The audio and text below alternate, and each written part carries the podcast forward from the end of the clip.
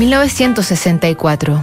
Panamá rompe relaciones con Estados Unidos. Malcolm X declara estar formando un partido nacionalista negro y pronuncia su discurso Los votos o las balas.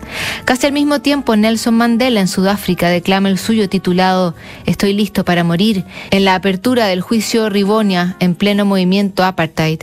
El ministro de Salud norteamericano realiza la primera declaración pública contra el tabaco. El Papa Pablo VI condena la píldora anticonceptiva.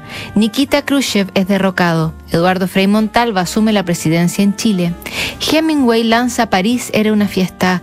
Martin Luther King recibe el Premio Nobel de la Paz. Se fundan bandas como los Birds, The Kings, The Who y la Velvet Underground, es apadrinada por Andy Warhol. Este año los Beatles estrenan su película A Hard Day's Night y Stanley Kubrick Doctor Strange Love. Ha tomado ya contacto con el escritor Arthur C. Clarke, dedicado a publicar historias cortas de ciencia ficción como El Centinela. El director le propone que se reúnan a ver si logran crear, en sus palabras, la película de ciencia ficción proverbial.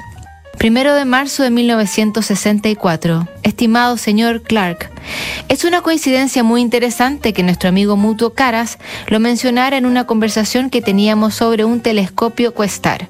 Había sido un gran admirador de sus libros durante bastante tiempo y siempre había querido discutir con usted la posibilidad de hacer la proverbial película de ciencia ficción, la realmente buena.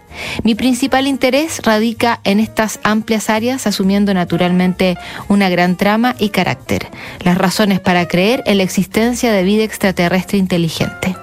El impacto, y tal vez incluso la falta de impacto en algunos sectores, que tal descubrimiento tendría en la Tierra en un futuro próximo. Una sonda espacial con aterrizaje y exploración de la Luna y Marte.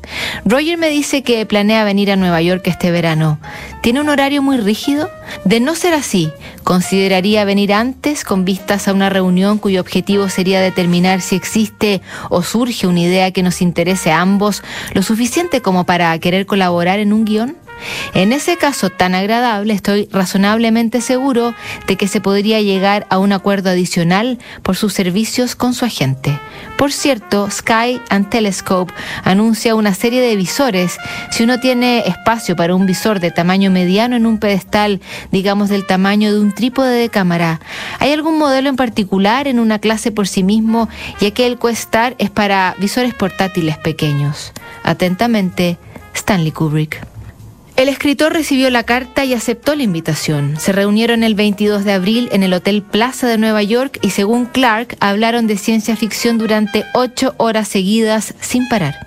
El resultado de esa reunión fue el guion primero y la magnífica película después, 2001, Odisea en el Espacio, que se estrenaría cuatro años más tarde de que Kubrick lanzara su anzuelo irresistible con esta carta. Revisamos mañana otra carta.